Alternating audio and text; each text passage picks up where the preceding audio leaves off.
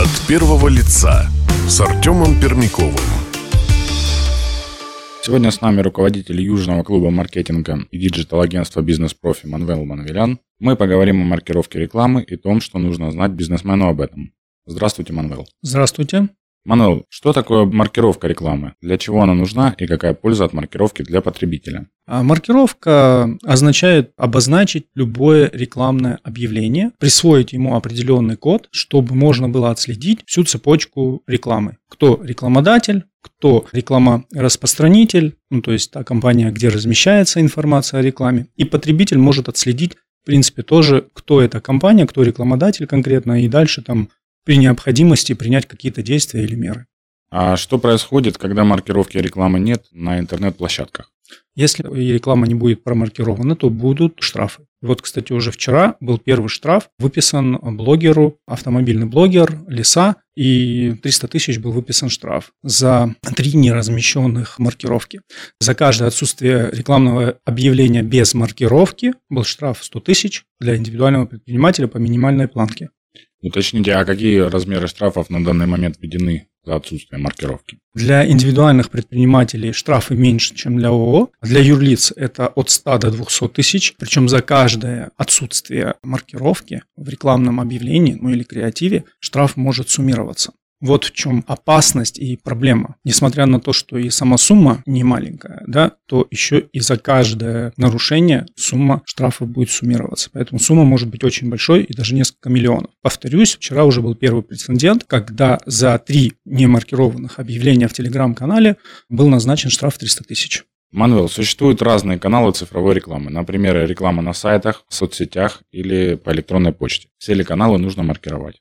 Не на всех. Если мы говорим о email рассылке, то там маркировать рекламу не нужно, потому что предполагается, что e-mail, когда вы собирали у вашего потенциального там, клиента или контрагента, вы брали разрешение на то, что вы будете отправлять ему рекламные или информационные сообщения. Соответственно, когда вы отправляете, этот человек у вас идентифицирован.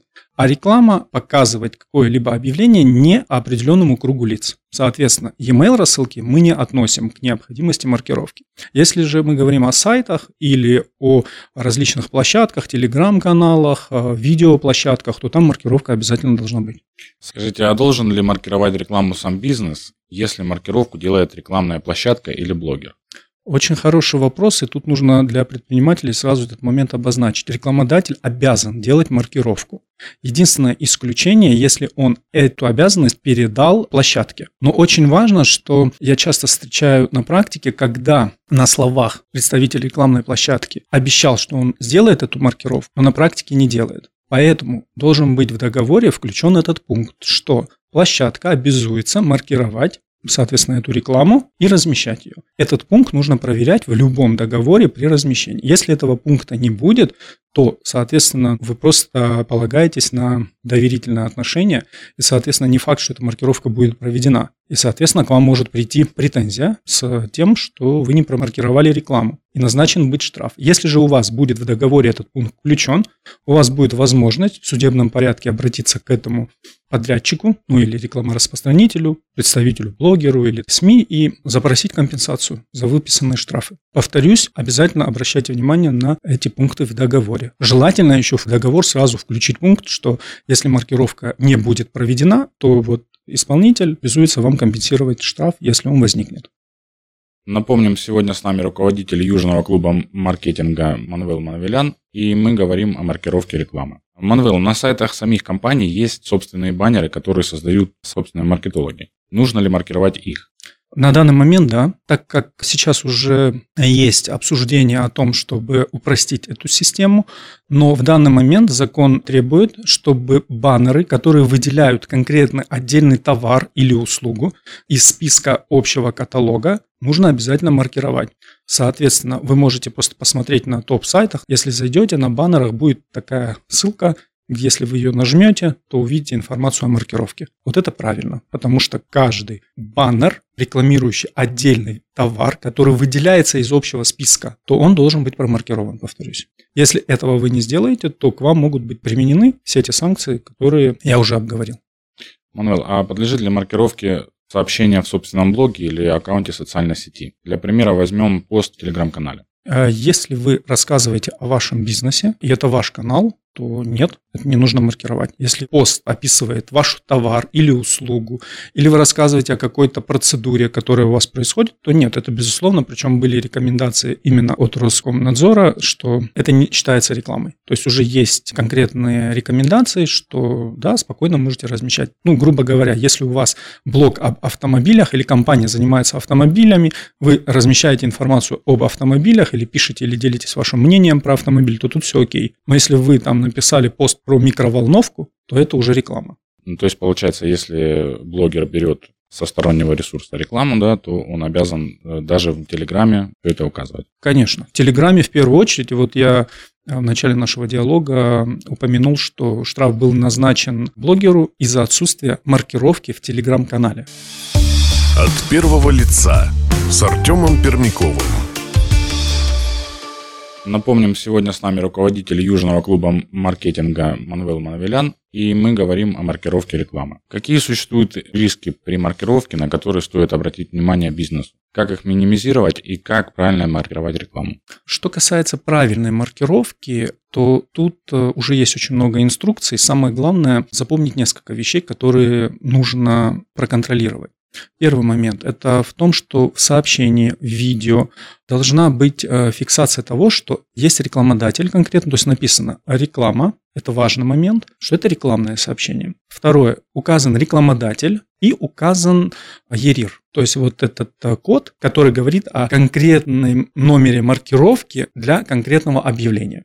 Соответственно, если это ссылка, то ЕРИР можно включать в саму ссылку. ЕРИР каждый раз вы не факт, что увидите в самом объявлении. Но если вы нажмете на ссылку, то в адресе ссылки вы увидите этот код ЕРИР. И это правильно. Но обязательно в рекламном сообщении должно быть указана реклама и рекламодатель. Это важно.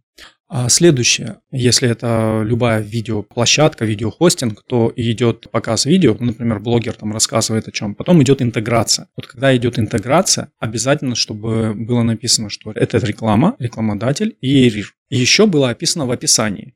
Это тоже важно. Если мы даем ссылочку на конкретный адрес сайта или страницы, там, то мы должны обязательно и в описании это указать. Вот это правило применительно к YouTube. Точнее, к видео любому а, видео, которое размещается в интернете. Если у вас в одном видео несколько а, рекламных интеграций, то должно быть несколько обозначений конкретного рекламодателя и его ERIR. Следующее, что важно, проконтролировать и понимать, что сам рекламный креатив, ну или рекламное объявление должно быть зарегистрировано до момента размещения рекламы. Вот многие этот момент пускают. То есть вы сначала на специальной площадке, называются эти площадки, сайты ОРД, где нужно зарегистрировать рекламное объявление, креатив. Вы размещаете этот креатив, баннер или текстовое сообщение в виде поста, и, соответственно, после этого только вы можете, уже получив код ERIR, размещать рекламу, а не задним числом. Вот это очень важно. Следующее, чего не знают предприниматели. Предприниматели думают, что если разместили, получили ERIR, разместили рекламу, на этом все закончилась маркировка. Это не так. Нужно еще сдать на этой платформе, о которой я говорил, ОРД, информацию о статистике этой рекламы. Сколько было конкретно показов этой рекламы? Да. Каждый месяц нужно сдавать эту отчетность. Точнее, каждый месяц, если у вас реклама размещается продолжительное время. Если она закончилась в течение месяца, все, вы эту рекламу э, завершили, убрали, например, объявление или баннер, да, соответственно, после этого вы можете уже просто не сдавать. Один раз сдали отчетность, статистику и все. Но если у вас рекламное объявление размещается много месяцев подряд, вы каждый месяц должны сдавать информацию о статистике. Куда, скажите, сдается информация? ОРД. Рекламодатель работает через ОРД, специальный сервис, площадку, сайт. Давайте так, вот ОРД, их 7 штук, например, у ВКонтакте компании, МТС, Озон и другие. И, соответственно, у этих компаний есть специальные сайты, где ты заходишь, авторизуешься в личный кабинет, и там регистрируешь, кто рекламодатель, какая рекламная площадка, какой конкретный рекламный баннер или рекламный креатив. Регистрируешь его, получаешь код, и этот код, так называемый ERI, размещаешь непосредственно в рекламном объявлении, которое уже размещается на площадке. Через месяц ты заходишь, размещаешь информацию о актах. Кстати, там фиксируется также договор размещения рекламы фиксируются акты выполненных работ и фиксируется статистика, то есть сколько было показов конкретно этого баннера. И вот следующий момент, который важно тоже знать предпринимателям, что государство позаботилось о том, чтобы можно было проверять, все ли хорошо с маркировкой.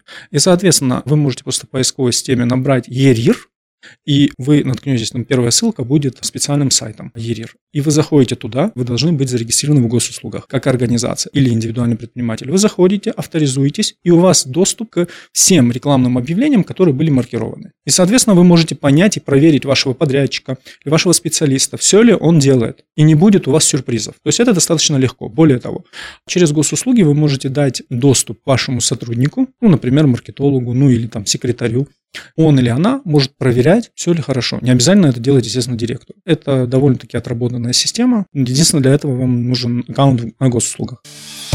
От первого лица с Артемом Пермяковым. Напомним, сегодня с нами руководитель Южного клуба маркетинга Манвел Манвелян, и мы говорим о маркировке рекламы. Манвел, смотрите, но сайтов у нас в интернете миллионы, телеграм-каналов тоже очень много. Кто вообще тогда следит за соблюдением законодательства о рекламе? Ну, тут два момента. Во-первых, следят сами представители государства. И я так понимаю, что уже прям идет активно разработка программного обеспечения, которое следит и контролирует, потому что вот в последней рекомендации, я прям это увидел, они прям показали ошибку ERIR, потому что, например, ERIR – это составной код из букв, э, цифр латинских. Причем там есть заглавные буквы, есть строчные буквы. И в ошибке было обозначено, что нельзя делать все буквы либо капсом, то есть заглавными, либо строчными. Вот как есть, так и нужно использовать. Исходя из этого, можно понять, что они будут это каким-то образом мониторить. Ну и следующее, ну есть же у вас всегда доброжелатели, в кавычках, конкуренты, которые могут просто указать и сообщить, что вот такая-то компания не размещает маркировку на ваших баннерах, например, на сайте. Очень просто. То есть после того, как все правильно заработает, рекламный рынок станет чище, и сама реклама станет более прозрачной. Ну, э, естественно, что рынок становится прозрачнее, налоговых сборов будет больше, однозначно, потому что даже маленькие блогеры начинают маркировать рекламу. Действительно повысится, я уверен, сбор налогов, потому что уже просто так ты не сможешь размещать рекламу и получать деньги на карту. И судя по тому, что штрафы очень большие и серьезные, есть на это какой-то интерес у государства сделать этот рынок и прозрачнее, и собирать хорошие налоги. Это с этой стороны. С точки зрения потребителя, действительно, иногда ты не понимаешь, а кто рекламодатель. И, соответственно, сейчас это очень легко делается, потому что ты, посмотрев код, можешь понять, кто рекламодатель этой компании. И отправить конкретную ссылку, конкретную рекламу, пожаловаться на нее и сообщить о недобросовестной компании, например. Для кого же ситуация сильно усложнилась? Естественно, это для тех, кто размещает рекламу, тем, что это достаточно объемная работа. Вот если ты это делаешь на практике, каждый баннер, ну представьте, каждый креатив нужно авторизоваться, зарегистрировать, внести по нему договор. Если есть приложение к договору, завести эти приложения. Дальше ты каждый баннер или рекламное сообщение ты должен связать с конкретной площадкой. То есть, если у тебя даже один баннер, который ты хочешь на 10 площадках разместить, ты должен сделать 10 регистраций. Потому что связка баннер-площадка должна быть обязательно. И договор. И еще по ним заполнять статистику. Это достаточно серьезный объем работ. И, честно говоря, естественно, кто-то за это должен оплачивать. Кто за это будет оплачивать? Естественно, рекламодатель. А куда он эти деньги переложит? Естественно, на потребителя. Манвел, спасибо за разговор. Спасибо. Надеемся, он позволил бизнесу разобраться в вопросе маркировки рекламы. Сегодня мы говорили с Манвелом Манвеляном, руководителем диджитал-агентства «Бизнес-профи» и Южного клуба маркетинга. Слушайте нас на Бизнес ФМ и читайте на kuban.bfm.ru. От первого лица с Артемом Пермяковым.